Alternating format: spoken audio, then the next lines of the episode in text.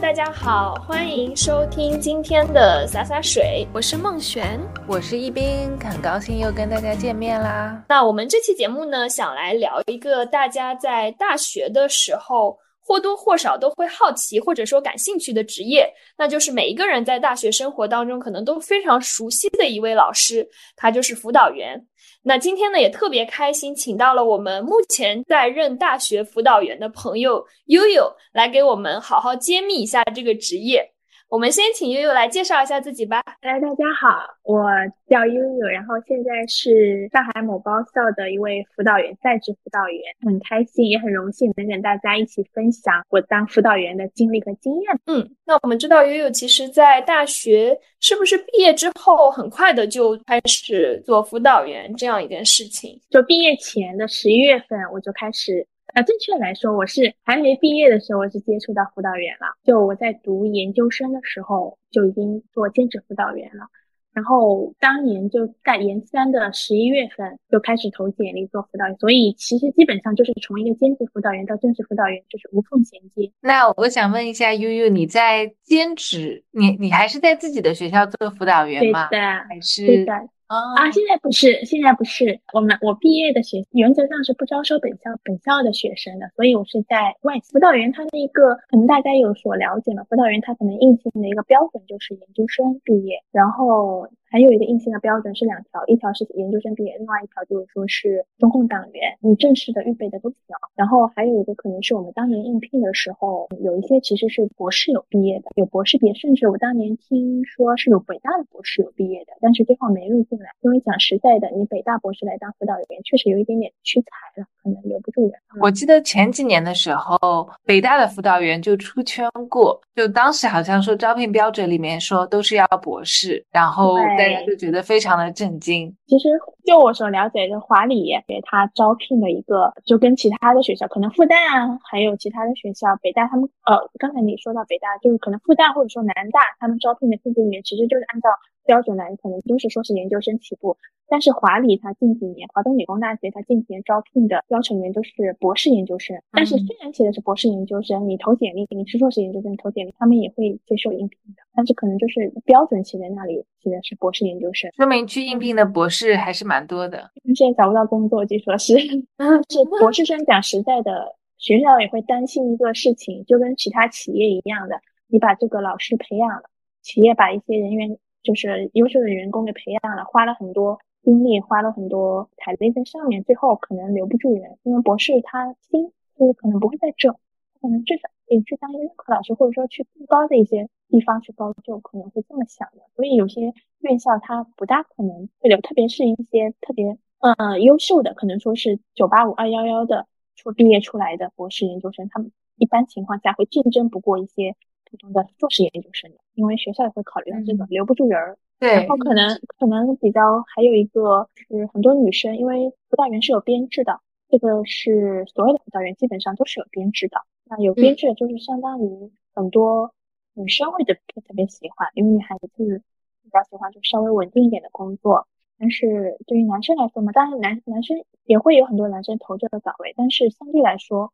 就简历当中可能说是投的女生更多一点。那学校可能还会有另外一个考虑，可能是因为辅导员岗位女生太多了，那可能会综合男女比，男生录取，像我们学校可能近近些年男生的录取率会比较高一点，嗯。嗯，大概是这样，所以女生这一块这一方面就比较吃亏，嗯，但是相对来说的话，因为辅导员工资不高，这个可能提到比较硬性的一些东西，就是工资收入这一块的，就是大家可能也比较关心哦，嗯，辅导员工资收入确实不高的，就可能。我以前很多同学问我为什么要去当辅导员，觉得他们觉得有点屈才，所以觉得因为就是一方面体现了你很可以很显而易见，就是工资收入上面这一块的话，确实跟一些如果你去其他的的话，可能是并不乐观的这个工资收入，所以相对来说，对于男生来说就比较有个劣势了，因为工资相对来说就不是特别好，但可能北上广可能会稍微高一点啊。但高一点高不到哪里去。但是思政近些年，我刚进校的时候，思政老师就是师政老师，他是没有额外收入的。但是好像是从二零年还是二一年还是什么时候开始，还是他思政老师，包括马克思主义的老师啊，马克思主义的老师，包括辅导员系列，他是多了一千块钱，每个月会有一千块钱额外补贴。比如说我以后转岗了，就不做辅导员了，我可能去做其他的方面，比如说组织部、宣传部什么其他部门去了，那我这一千块钱就是没有的，就专项给到思政老师的。从二一年还是二零年，我有点忘记了，因为我刚进来的时候是没有的，每个月一千块钱，也就是说是一年多了一万二。这个还蛮神奇的，就是我去查了一下百科上面对于辅导员的定义，它是讲的说，辅导员是指从事学生的思想政治教育、学生日常管理、就业指导、心理健康以及学生党团建设等方面的工作的教师。十十个方面，我插一句，十个方面。对，哪十个方面？对对，十个。我们说一说嘛。我现在记得不牢了。我当时参加参加比赛的时候记得考过，对不对？对我们考过的时候，就是考党团啊、班级、学风，还有什么心理，还有队伍什么，我有点忘记了。反正就大概十个方面的。然后这个十个方面的话，你你在面试做辅导员的话，现在因为我刚说比较卷，所以你刚才提到考试这一块，笔试和面试是像我们学校的话，就是一轮笔试，然后再加面试。就我当年啊，就是面试，然后再复试。复试也是面试，然后再实习，实习之后再再答辩，有有每一次都是有淘汰的。最后的就是你实习了，比如说几个礼拜或一个月，那时候实习三个月，实习那么久，然后最后可能还被淘汰，也是有可能的，大概是这样子的。所以这个时间线还蛮长的。我当时是十一月份，我十月份投的简历，然后十一月份初次笔试，然后到元旦，记得特别清楚，是一月三号才拿到最后的一个你被录取的一个通知。就签三方协议的那个，然后你确定好了之后，然后再来还要再实习。所以你刚刚说的笔试这一块，就可能我刚刚说了一下简单的，但是好像我这后几年好像更严了，因为好像还有其他部门的一个综合面试，就再多了一些，还有会有淘汰的，还是会有淘汰的。那你刚说的那几个方面。我在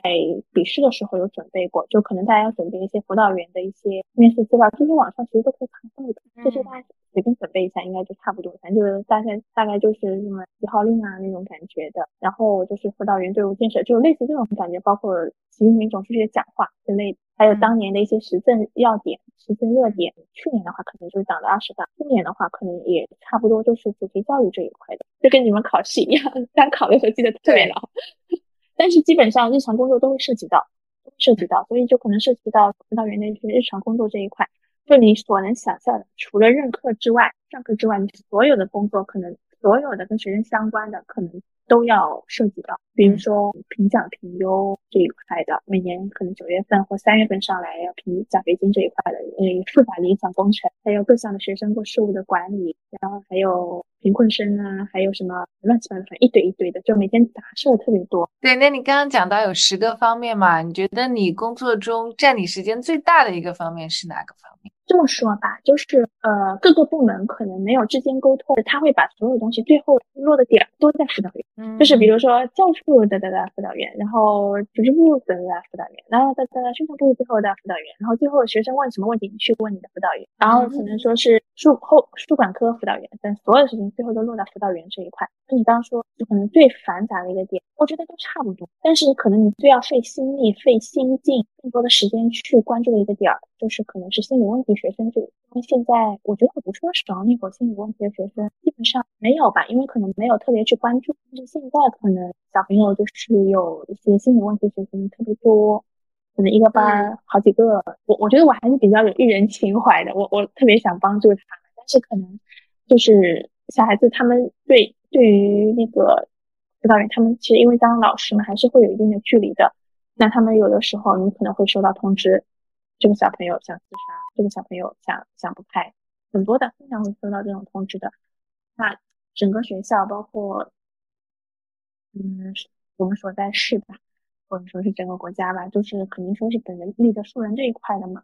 那可能说是能帮助一个是一个。对，可能一个学生你就要花很多的时间去干预，对吧？对，因为那个政策规定是一比两百，一个辅导员比两百，大概是两百个学生左右的样子。然后你除了这些事情之外，嗯，每个老师，你你一对两百个学生，两百个学生每天问你一个问题，对吧？对吧？那个，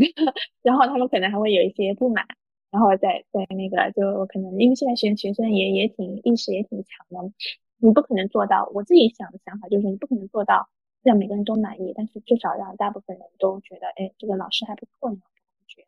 然后你刚其实也提到了，我说带学生一比两百，那还有其他工作，比如说有的学生，有的老师负责党建模块，就是发展党员，然后还有就可能是还团，还有就是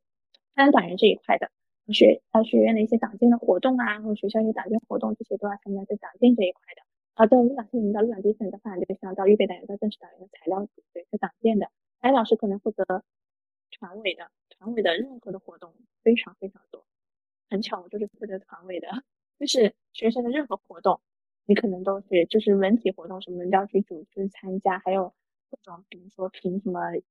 优秀学生干部啊，或者说是优秀学生啊，乱七八糟的所有的通知，你都要从这个口子下下去。然后还有可能市里的很所有的任何活动，你都要去参加，或者学校任何活动，还有且跟其他的学校的一些共建的一些活动。然后这是团委团口的这一块，可能还有负责影响呃资助帮困的，还有负责经理这一块的，还有负责就业的。所以可能除了你带学生之外，你还要再负责其他项目，还有负责校友的。就过过分的是，我有一年就是因为疫情期间，我负责党建加团委都给我，因为有一个老师正好离职了，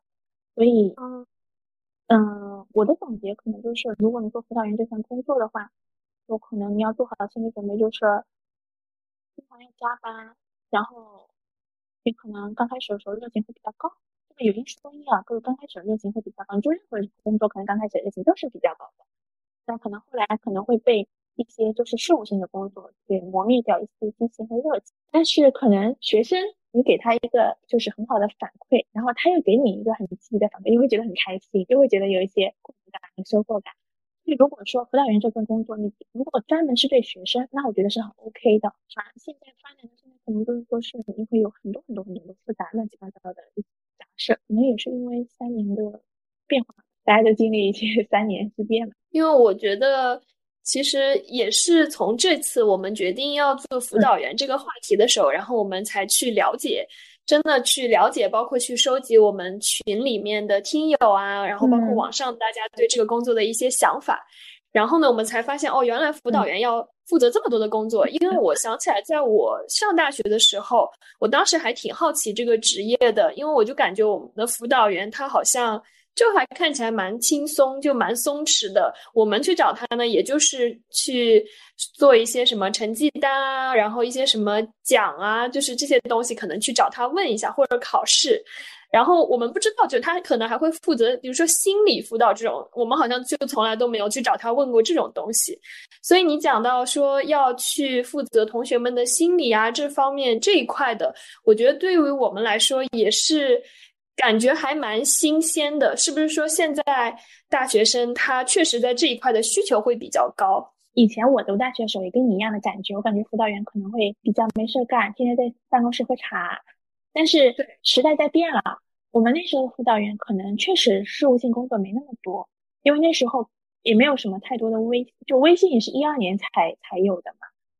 然后我读那会儿还有还有飞信呢。对对对。对，还有飞对飞信，时代所以发通知都是用飞信的。对你时代在发展了，可能说是现在就是可能很多活动、很多通知就直接通过微信来发，也很快的。所以微信我们每天都不想打开微信群，所以可能就像我以前刚到学校的时候，其他的老辅导员跟我说，他说以前没这么忙的，但是现在非常非常忙。然后你刚刚说到那个就是心理问题学生这一块的话，就是以前很多学生我们都不知。就像我读书的，我也觉得旁边的好像没什么心理问题学生。但是现在大学生进学校，第一件事就是心理普测，很多心理问题学生他从高中、初中就有了，就是各方面的学习啊，然后家庭啊，什么方面都有的，所以不复杂。但是就是到了到了大学之后，可能说是更加更加严重，因为他这个没办法控制自己的，那心理。心理多少心理普测，那可能大概有一个基数在那边，然后这是查出来的，还有没查出来很多的。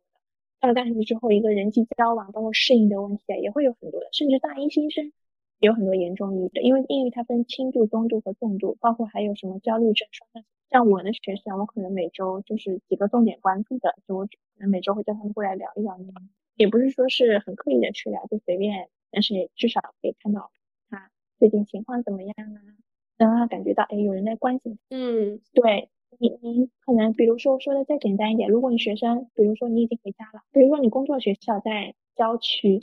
然后你住在市区，你每天早上八点多钟到了，可能啊有一点辅导员比较好，就是不用打卡啊，就是你可能八点多钟到了，工作比较自由弹性，八点多钟、八点半、九点人到了，然后下午呢，可能今天不用加班，很开心，然后可能五点、四点半、五点左右的时候就撤了，这个回到家差不多到北京市区呢，差不多就比如说六七点，六七点刚到家，有学生打电话，老师，我想。我觉得心里有点问，我想给你打个电话。我这还是好的。突然一个学校打电话给你说，你有一个学生怎么怎么地，你要回学校一趟，然后你还得马上回学校。然后可能比如说这个学生他有可能你不能一个人睡或者怎么样的，你还得陪着他睡一夜，那种感觉啊，跟家长有的。如果突发情况是有的，有这种情况的。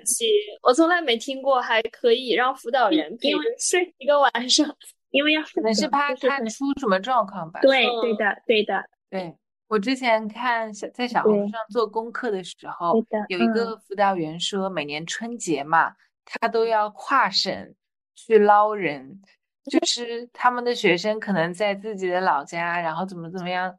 进派出所啊，然后辅导都要辅导员去捞。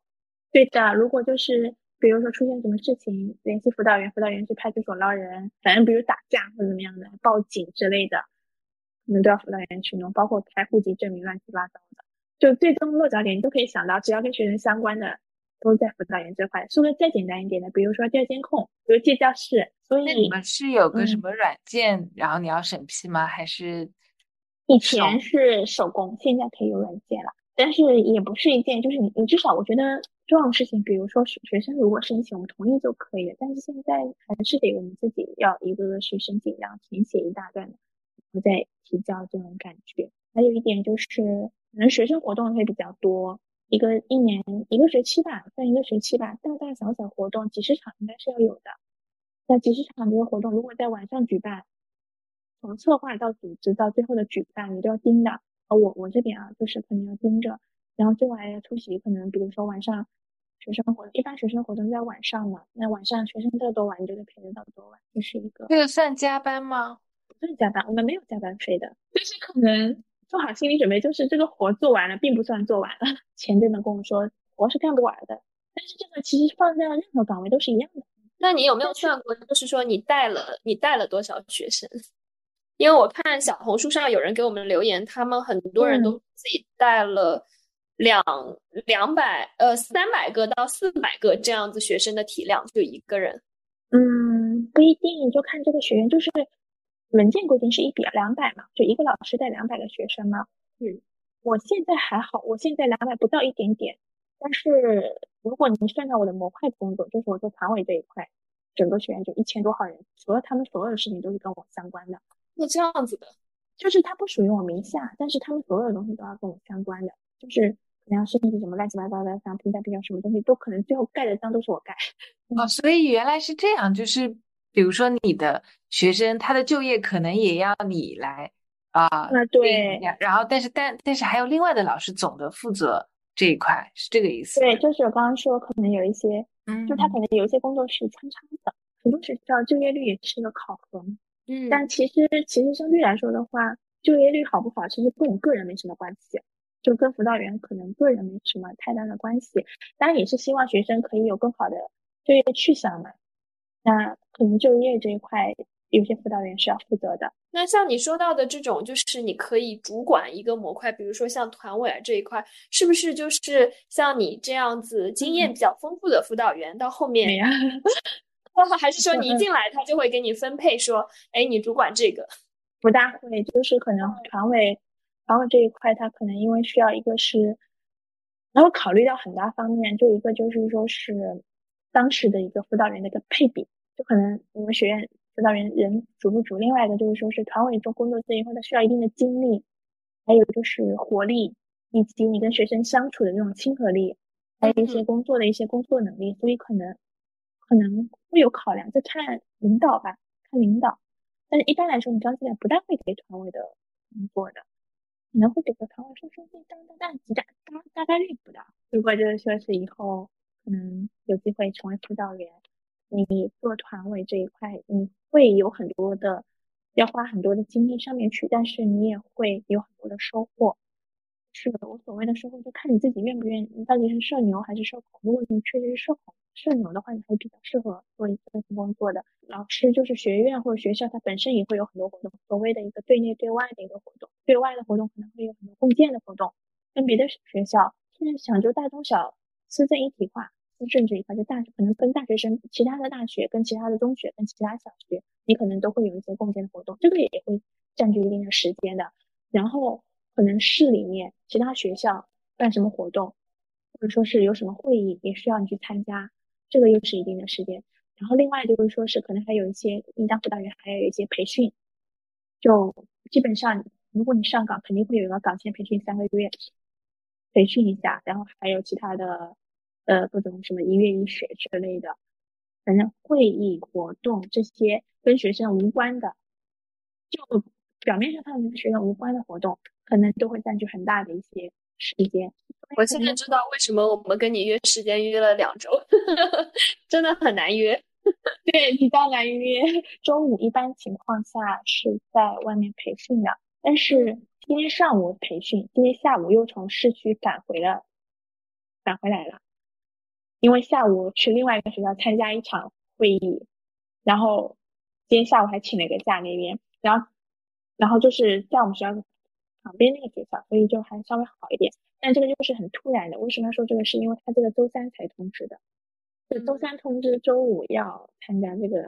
会议，然后他们学校也是我临时发的，说是要看你自己选择。因为有些人选择成为辅导员，是因为觉得他的工作比较看上去比较光鲜亮丽，社会地位比较高。但有些人选择成为辅导员，可能就是一个情怀吧。我我自己的话，我当时选择辅导员，我是觉得我还是比较喜欢和大学生在一起。甚至你可能到三四十岁的时候，在学校里，你旁边都是一些就是可能十七八岁的嗯学生，整个人比较年轻态一点嘛。也我是九零后嘛，那现在学生都是零零后，但他们叫你也不会叫你，不会叫你阿姨，不会不会，有的时候直接叫我小名呢。嗯，最近有没有学生叫你公主？公主亲，是，不要开玩笑了，就就是。但是有一年有发朋友圈过生日的，然后下面一堆评论，就是那种，就是复制粘贴那种，也不是复制粘贴，就是就是可能一个评论就是呃两百字，然后他们下面不一样的出现两百字那种，那个还让我蛮暖。呃，我所遇到的老师，我之前工作的，我之前读书的学校，毕业的学校，有辅导员是可能我有看到五五十多岁的辅导员的，嗯，是男的，但是我现在工作学校是没有的，都是年轻人。哎，基本上是年轻人，比较稍微点七几年的有。现在可能辅导员都，比如说你做到五年或者六年，像我大概这个就是属于可能要转岗其他的部门去都有可能的。但是这个也不一定要看机遇的，别的部门打电话给你，可能就过去也有可能。那也想问说，辅导员他在做了一阵子之后，比如说像你说的五六年之后，那他会有一些什么样的上升路径？跟其他的可能性呢？因为你知道辅导员他是有两条线路可以走的，就是一条是可以跟任课老师走的，就是任课老师怎么评，比如说助教、讲师、副教授、教授，你也可以评这些。嗯，然后另外一条路就是跟着那个公务员，就什么呃正科什么呃副处处级啊这种嗯所在的单位的话，可能你如果转岗转任课老师不大行，你读博士去。博士也不大可以那个，还是走正规的招聘路线。基本上就是还是怎么的，是走到其他的部门，教务处、组织部、宣传部、机关，或者说是机关党委这一块。一般来说的话，有些老师会选择不去。一方面，可能就到别的部门，可能还要再适应一段时间；另外一方面，可能辅导员这个岗位，我刚说忘记说一个好处，就是它比较容易出彩。比如说参加什么辅导员素质能力大赛，然后参加什么主题班会大赛。获得几等奖，然后还有什么年度人物，还有就是辅导员年年会论坛，就是获奖征文之类的，我觉得这些都是专门针对辅导员来说的。辅导员技能大赛他们会比些什么东西呢？就比如说技能大赛，应该是指的是数字能力大赛这一块的。哦，就是数字能力大块，基本上因为这个是对标全国辅导员数字能力大赛的，因为每个市它都会举办的，大概就是几个环节吧。因为我也参加过，比如说谈心谈话啊，然后还有理论分享。请问这怎么比赛呢？谈性谈话，就是我当时参加的是三个环节，第一个环节就是两个人就是案例分析，就是两个人对着，然后就是说是两个参赛选手，就 A 和 B，就是出现一个案例，比如说是谁被抓进派出所啦，或者怎么样的，应该怎么做，类似于这种感觉。然后另外一个，比如说在学校里，就是弄那种宗教信仰，反正就是类似这种案例的。如果遇到这种案例，你你们要怎么做？就是把这些做的说一下，然后提出什么道理什么之类的。这个是第一个，就案例分析。第二个就是说是谈情谈话，就是遇到什么困境，也是一个案例。然后你作为一个辅导员，你该怎么做？然后当场就是有个学生，不是你安排的学生，就是组委会安排了一个学生，然后你要跟他谈。那学生都是一些演员，他们也知道怎么弄的。这个就是评委打分，都是评委打分的。然后最后一个就理论宣讲，比如说理论宣讲有一个就是说是让青春，就比如说在全面建设社会主义现代化的过程当中绽放绚丽之花。那习总书记是这么说的。那这句话其就针对这句话，围绕这个做一个理论宣讲，大概几分钟，五分钟、十分钟的样子，应该十分钟吧，就是现场命题，现场说。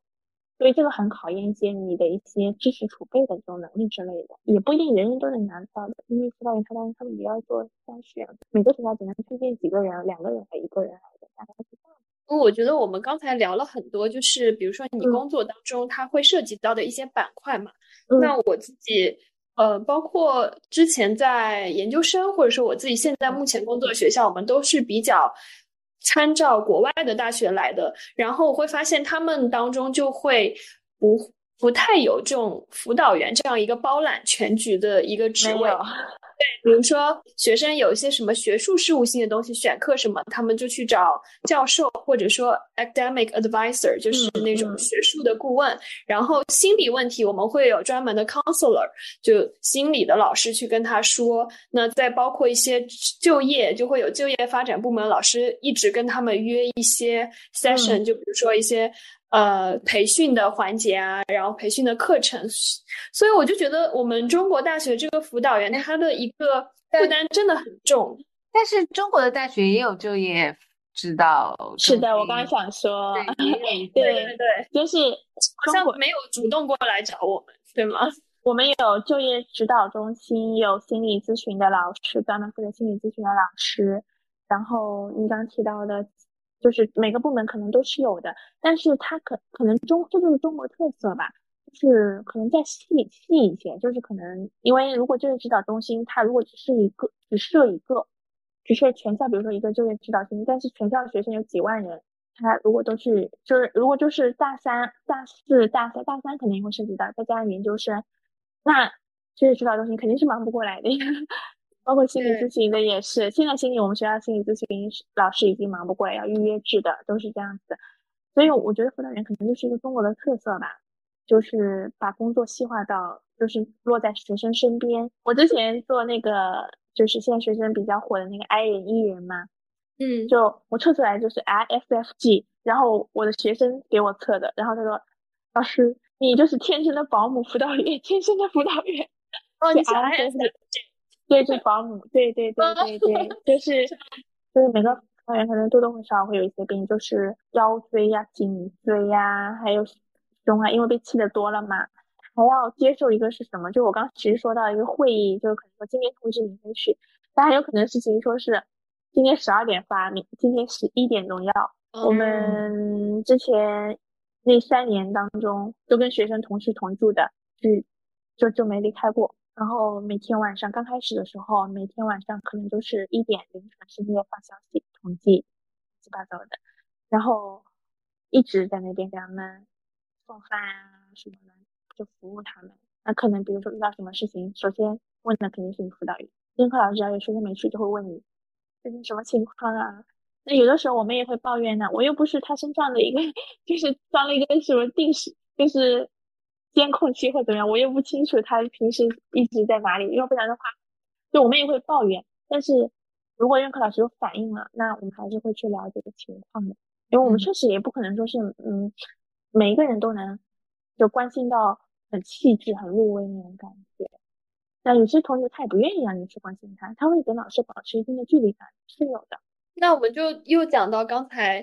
就是你说到的心理咨询这块还挺大的嘛。那你也说到，其实学校其实也是会有专门的心理咨询处的，但是可能你离学生又更近一些，所以学生有一些人就会过来找你，或者说你需要主动的去找他们。那我觉得，其实你比如说全天候的，或者说你一周不间断的去给学生们提供这样子的一个情绪和心理支持，它其实需要一定的专业度。你是不是？或者说，所有的辅导员们是不是也都需要先进行一个心理方面的培训，然后呢再去应用？嗯，我大概知道，我大概知道你就是我有我有我有现在做心理咨询师的培训，之后会考一个证。但是我觉得，你做学生工作，重点的，实践现两年辅导员做学生工作，重点的还是四个字吧：将心比心，还是就是你要用，真的是。真心想去做这些事情才会做，不然的话，你真的会觉得很累。对对对对，你说的是对的，真诚是永远必杀技。就是你会觉得很累，因为我们有有一些，我们太多事情在那边，我们会抱怨的。就有的时候，可能有些老师可能连发泄的地方都没有，因为你你现在如果你没有成家，你还好；没有成家，可能你的世界，你每天工作，可能你你的世界可能目前来说只有学生。但但如果你有了男朋友，然后后面结婚，然后或者说是你有了女朋友，后面结婚，然后生小孩，那可能家庭上面带来一些琐碎的事情，会让你更加崩溃。就是所以我们的可能心理咨询师老师也会免费跟我们说，如果老辅导员老师们如果有需求，也可以来咨询。我说就是一堵墙嘛，就是墙外的人想进来，墙内的人想出去。我们有些老师也有辞职的，就是。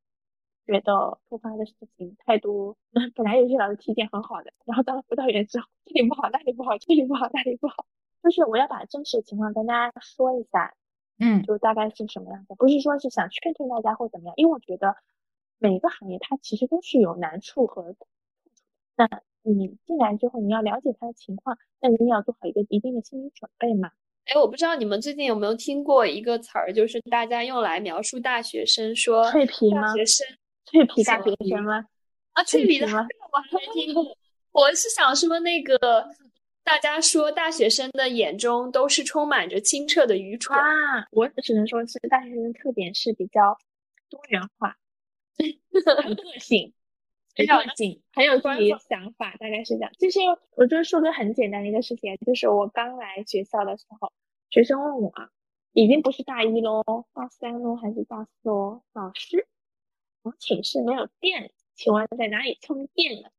然后我当时回了他一句：“我可以问宿管阿姨呀，楼下就有宿管阿姨。”就是你说这叫清澈愚蠢吗？就是就是可能就是比较依赖吧。我我想到我自己考四级的时候，准考证丢了，然后问辅导员说丢了，然后考六级的时候，准考证又丢了，然后又让辅导员 重新考专八的时候，我就。想这次千万不能再丢了，然后又丢了。要找辅导员，没有丢。你知道我是，就是我有过这样的经验，因为他们有考什么大学的英语竞赛呀，有考这种专四啊、四六级这种都是有考的嘛。然后他们考试又特别早，一般情况下都周六周日早上八点多钟。你就早上发发？不是，不是不会的，不是，因为我有过经验，他们八点多钟也监考老师打电话给我。哎呀，某某某，哎，什么老师，那学生那个是你的学生吗？他说什么证？你要不证明一下，或者怎么样的？我说你先让他进去考试，我回头给他开证明。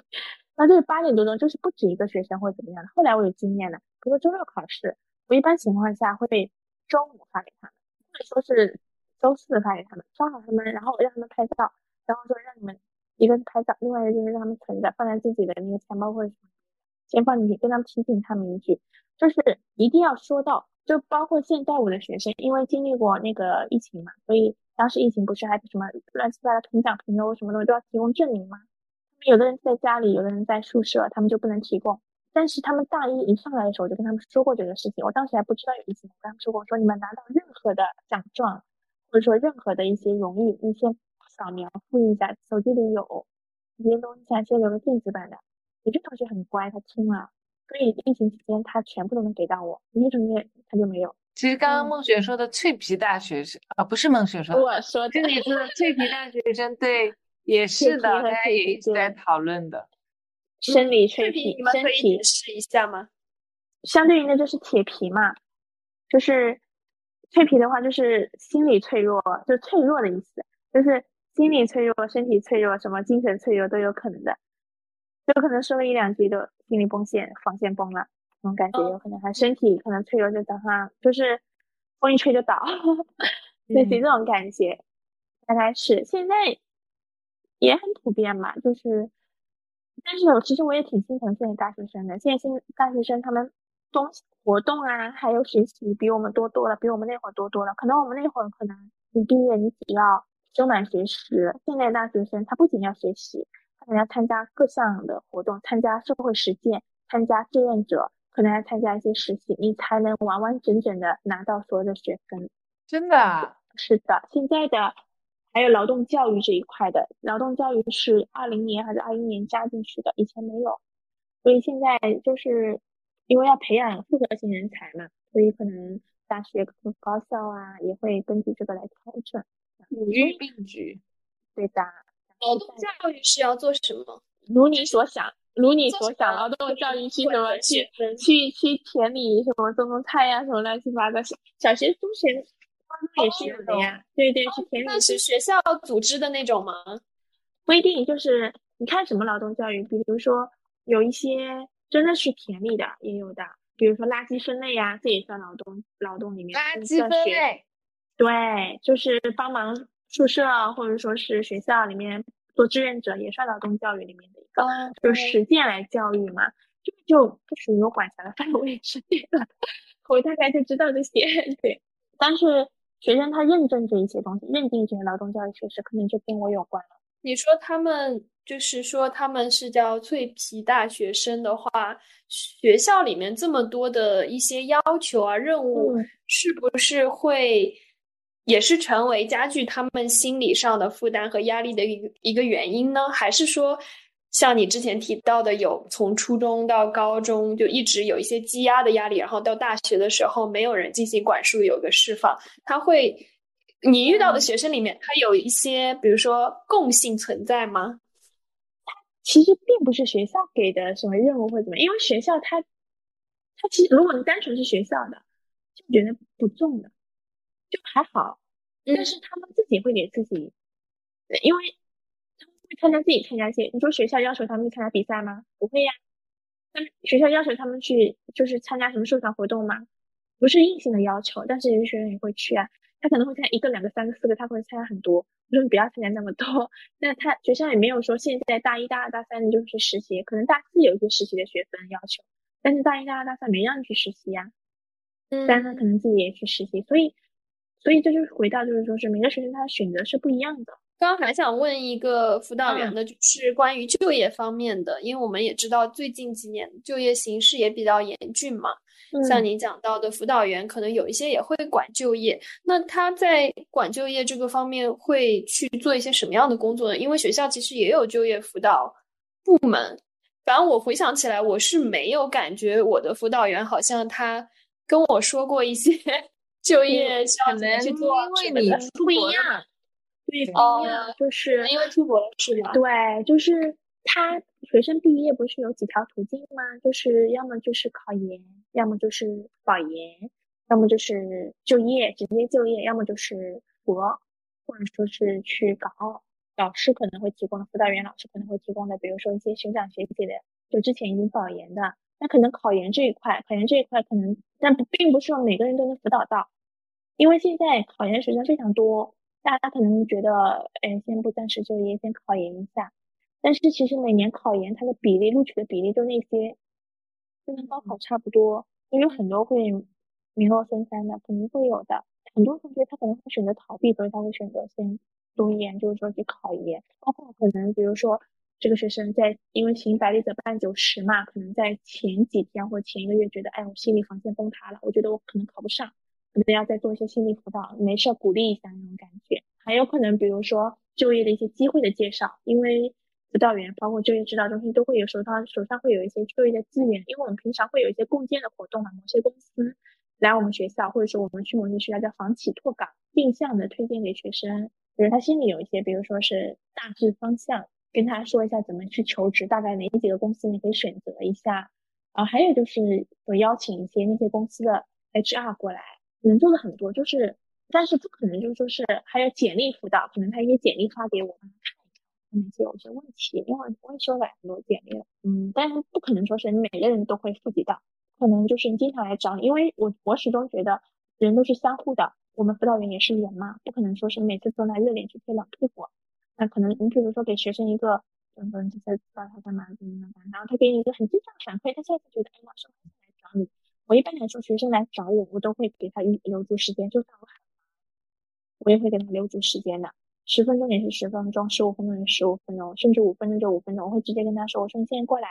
那我只能给你几点时间，这样子，他们也很就是也很理解的。我以前刚工作的时候，我会条条回复。我每天就是大概下班之后，我会看一下有没有没回复的消息，因为来不及回复。但是可能工作几年之后，因为你要给自己的一定的一个时间去休养生息，所以我会在下班之后，我会跟他们说，我刚开始在大一的时候就跟他们说了，每个人都有自己的一定的就是说放松的、放空的时间，包括休息时间。老师也很尊重大家的，如果大家有急事儿，就是比如说下班时间之后。就可能，比如到晚上，如果大家有急事，你可以打我电话，我一定会接的。但是如果你没啥急事，你可以留言。所以他们也很尊重我。就我带学生目前来说的话，就晚上他们都会留个言。如果老师老师这条消息你明天回复也可以。所以我明天早上可能会一一回复。那你刚才说到的这个工作量其实也很大，所以这个收入跟工作量其实是算蛮不平衡的，对不对？不能量化，就是嗯，你的工作是不能量化的，就量化不了，就。这可能也看各个高校，就有的学校它可能会有一些算辅导员的工作量，比如说你带多少个人，然后比如说你带一百个人和带两百个人是不一样的。嗯，就有的学校啊是这样子的，还比如说你承担课时，我们有上课的，收入可能稍微高一点或者怎么样，但其实这个没办法量化，因为你在学生身上付出的时间和精力是根本没办法量化的。我们就是江浙沪的一个县城的一个城市，当高中老师，重点高中的老师，但他收入实际收入是比我高的，我反而是在广北上广深的某一个高校里，所以这么说对比就知道，所以我爸妈当时说你为什么不回来？嗯，他也劝我回去，他也劝我回去的，所以但是如果你在这边熟悉了，你旁边的社交圈都是这边，如果你要当辅导员这个职业的话，家里能够给一定的支持。那你也不愁什么收收入什么的，然后另外你也非常非常佛系，我也不什么，就想在上面混混，或者说是我只想当个老师，我也不想晋升，我也不想以后当什么领导，我觉得还是可以的。你只要跟学生就是处理处理日常事务，这边交代下来的事情做做就 OK，你也不需要再想什么活动啊。所以感觉又又到了，因为我们之前去讲老师的时候，也发现是有很多。比如说家庭条件比较好的女生，现在越来越多去选择老师，那可能辅导员也是类似的一个趋势。对，学生只要不出事儿就没事儿，只要出了事儿就大事儿。对，嗯，如果这种东西都是不可控，对他出了事，比如说会在考核上影响到你们吗？然后你们是怎么考核的？你说的是年度考核吗？嗯，年度考核，我们学校是。学生评价加部门考核，以前没有学生评价，现在有学生评价，学生要给你打分的，然后再加部门的考核，两百多个学生都要给你打分，对的，嗯，但是这个不可控的，因为学生会恶意打分的，也有可能给你打零分、零分、零分、零分的，也有可能的，这这些都是有的，所以我觉得人都是，还是说的那个，就是人都是相互的，反正做学生工作，我觉得还是挺开心的。还有一点就是，你做辅导员以后，这些学生他都是你的一些，嗯，怎么说吧？可能以后等他们毕业了回来看你，你会觉得哎，很有很欣慰，因为我现在就有毕业生回来看我，就会觉得会比较欣慰。然后另外就可能说是做辅导员，他会有就刚跟说别的学校、学院啊，或者说是别的企业，他会有一个互访。那这样的话，可能会说你会多很多社社会资源，因为你已经经历了嗯整个辅导员的求职流程，包括你也已经做了这么多年，你可不可以跟比如说我们。在听播客的大家，如果之后想要去做辅导员的话，可以从什么时候开始准备？然后在这个准备过程当中，会经历怎样的一些流程？就是我的一点点小的建议啊，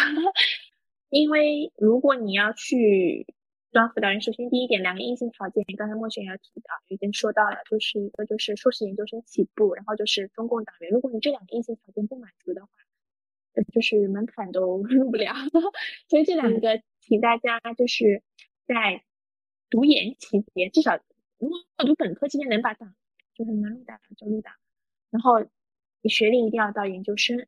这两个硬性条件是肯定要的，然后另外一个第二个的话就是你必须得是应届毕业生嘛，不要工作了几年之后你再过来就是报考辅导员，这是不可能的。还有一个就是班干部或者说学生工作经历的优先，然后第四点就是从什么时候开始准备这一块啊，因为我有过辅导员的经历了，兼职辅导员经历，所以我相对来说我投简历的时候，包括后来面试的时候，我可能收到通知，我可能就准备了。一两天时间嘛，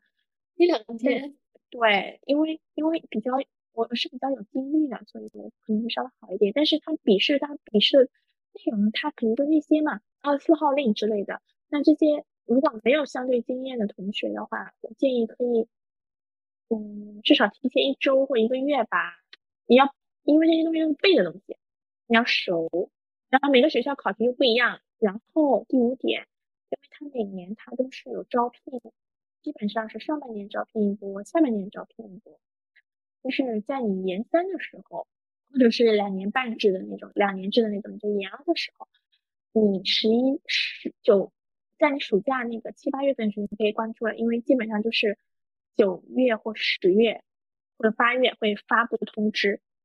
然后你可以关注一下你想去的学校的那个学工官微，就比如说我们说。复旦大学，比如复旦大学学工，我我每个学校学工不一样名字，但是肯定有学工两个字的学工部。那你在投递的时候，是不是也可以选择好几所学校进行？对的，但每所学校要求不一样，就是可能你要再重新再，它不仅仅简单是投递一个简历。他可能是给你一个链接，让你填信息。我是建议，就一般情况下，他们会集中集中会在十月、十一月和九月，有些学校在八月份就招募了。我是建议就是及早关注这些信息，然后他们会有一个冲突，怎么说冲突？比如说有个学校 A 学校，它是十月十一号面试，B 学校它也放在十月十一号面试，然后你可能或者说他在十一月十十二号面试。那他们俩，你两个都参加了，你两个都过了，那可能他要实习。他实习当中，比如说在 A 学校实习的时候，C 学校面试通知又来了，你就得请假。但是你尽量不要请假，因为请假就会因为一块实习有很多人，为什么你要缺勤呢？包括别人会觉得，为什么你没有坚定的选择我们学校呢？有这种可能性的，所以就会面临着这种矛盾。因为我倒是没有遇见过，因为我当时就选择这所学校，我就进了。所以，我我觉得我还比较顺利的。但是我后面的后面进来的老师，他就遇到过这种情况，在 A 学校实习的时候，C 学校或者 B 学校发来了面试的通知，然后他就是面临的，哦，要不要去请假或者怎么样？还得想一个不能是真实理由的理由，所以学校这边其实现在辅导员很多人，他也我刚刚其实也说到，我有个同事也辞职了嘛，可能来的人多，走的人也多。哦，那是不是九八五二幺幺幺的院校，他们就会竞争特别激烈，然后普通院校的可能就会好一些？我是觉得九八五二幺幺的，如果你不是九八五，这个有一说一，如果你不是九八五二幺毕业的，你可以不用去投，肯定会被 pass 掉。非常良心，对，非常的，就是他们基本上，比如说北大，他肯定考北大或者清华或者什么交大毕业的，就普通的二幺幺可以试一试，嗯，就是基本上跟你研究生毕业的学校差不多水平的，或者稍微高一点点，或者稍微低一点点，可以去试一试。其他的就比如说你再再高一点的，没有必要去浪费时间。哎，我还想问一个比较实际的问题，就是说像公办院校的辅导员都是体制内的嘛，都是有编制的，那民办院校他们会就不一样。对不对？应该是合同，应该是派遣吧？我觉得应该是。嗯，公办的，好像现在有些辅导员也没有编制了。好像听谁说过，现在就属于大家都想 觉得，哎，辅导员挺稳定的，都想那个。然后好像有些学校的辅导员是没有编制，因为编制每个学校编制是有限量的。嗯。那其实辅导员也是在考公这个浪潮里面，大家都会想要去选择的，对吧？因为现在其实也很多人他要选择体制内很稳定的工作，那辅导员他不可避免的成为了一个大家也会想要去争一下的一个岗位。对，就可能，但是我我说到现在，我说是其实就是墙内墙外的一个事情。嗯，那我旁边也有很多老师他辞职了，转岗了。所以，等你真正到了这个岗位了，你就知道了。在我的角度来推荐的话，家里支持的，不仅说是就精神上支持，可能说是还有其他的。如果你能支持的，然后你觉得你挺喜欢老师这份职业的，你觉得你能有一些立德树人的这种情怀在的，那我还是建议可以来报考。然后，如果你你觉得确实不喜欢跟学生在一起，那你来勉强报这份工作，我觉得没有必要的，因为确实收入也低。也就是你花这份时间，因为我我朋友，我跟他一块吃饭，我在那边一直回消息，你这一天天搞的回消息的，我感觉你在赚几百万一样。但是其实并不是的，但是你一直要回消息，就是现在我跟你们聊，我的消息一直在接收，没有说辅导员有多厉害，因为我觉得他就是一个服务 学生的，以学生为主，围绕学生，关心服关照学生，服务学生，三个学生嘛。对，分享的是非常详细而且很真实的一个辅导员工作的情况。估计今天聊完以后，你的手机。微信已经炸掉了，这么久没回信息，没有没有，这么晚，只不过说是他一直在叮叮叮的响，但是其实也还好，就基本上如果学生消息像现在八点多一点，我可能不大会回来。如果不是很急的消息的话，就反正如果大家以后有机会就做上辅导员，我是建议能给自己多一点放空的时间，多留一点自己的时间给到自己，给到家庭会好很多，不然的话真的要崩溃掉的。哦，我再多补充一句，就是可能辅导员在学校的地位并不是因为学历的原因吧，因为其他老师的学历可能都是博士研究生，老师呢可能会觉得辅导员没什么事干。但是如果跟辅导员，我们学校有那种老师做兼职辅导员的，因为辅导员不够，他就会理解到辅导员的那个，他就特别能体谅我们。但是平常的任课老师，他会觉得辅导员没事做。对，确实，因为可能说起来就是说做行政啊，学生工作，就不像教课一样。我们不属于行政，就是我们的行政还是不一样的，就是属于学生办公室吧，就是但是做了很多行政的工作。嗯，对，嗯，非常感谢优秀今天的分享，非常开心。嗯，那也希望听友里面，比如说你想要去做辅导员的听友的话，也可以稍微听取一下 悠悠老师这里的一些，比如说时间啊、流程上面的建议，我觉得还挺有帮助的。嗯，对。然后如果有什么问题，也可以在我们评论区留言，然后我们都会转达给悠悠老师。嗯，好的，谢谢，也谢谢你这样，就这么晚了，也谢谢大家。嗯，可能是我我自己个人的一些想法和建议，但因为平台上可能有一些 还是不太方便说的，能理解。嗯嗯，可以啊。